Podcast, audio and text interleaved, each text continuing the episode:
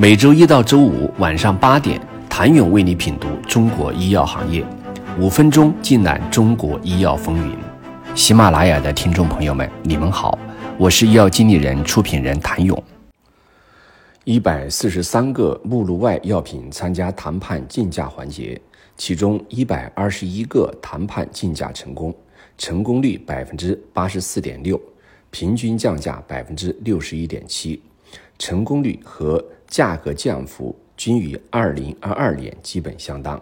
叠加谈判降价和医保报销因素，预计未来两年将为患者减负超四百亿元。二十三个目录外创新药谈判成功，与整体水平相比，成功率高百分之七点四，平均降幅低百分之四点四。十五个目录外罕见病用药谈判竞价成功。覆盖十六个罕见病病种，填补了十个病种的用药保障空白。整体来看，新版医保目录新增一百二十六种药品，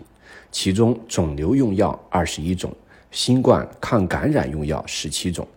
糖尿病、精神病、风湿免疫等慢性病用药十五种，罕见病用药十五种，其他领域用药五十九种。同时调出了一种。即将测试的药品调整后，目录内药品总数将增至三千零八十八种，其中西药一千六百九十八种，中成药一千三百九十种，慢性病、罕见病、儿童用药等领域的保障水平得到进一步提升。二零二三年国家医保药品目录发布会传递出颇多积极信号。医药经理人印象最为深刻的是，在医保保基本的前提下，全力支持创新药发展，支持创新药优先进医保，一类新药谈判成功率高达百分之九十二，对创新药纳入医保目录也给予了很多的政策倾斜。国家医保局建立了覆盖申报、评审、测算、谈判等全流程的创新药的一个支付机制。在准入环节，符合条件的创新药百分之百都通过形式审查；在评审测算环节，将药品的创新性作为一个重要的维度和指标，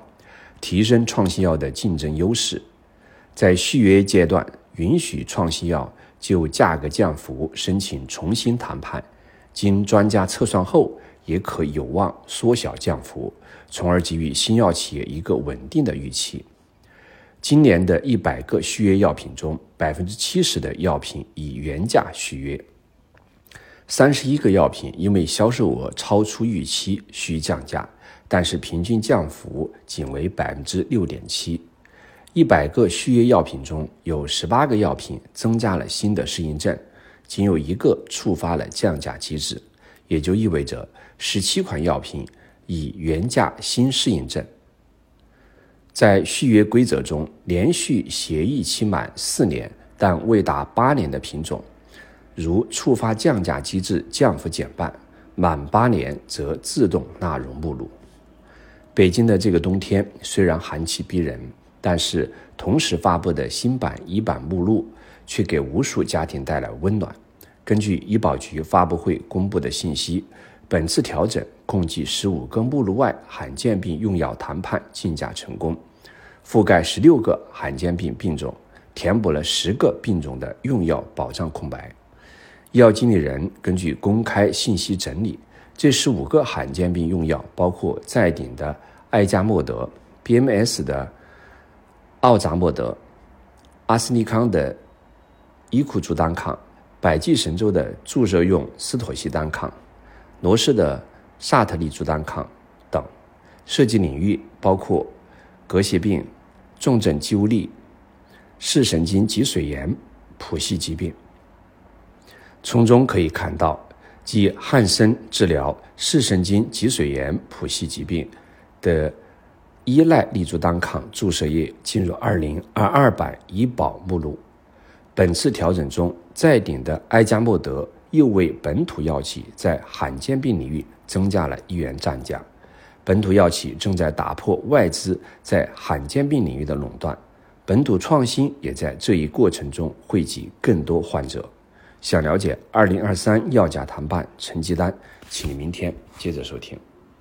谢谢您的收听。想了解更多最新鲜的行业资讯、市场动态、政策分析，请扫描二维码或添加医药经理人微信公众号“医药经理人”——医药行业的新闻与资源中心。我是谭勇，周一见。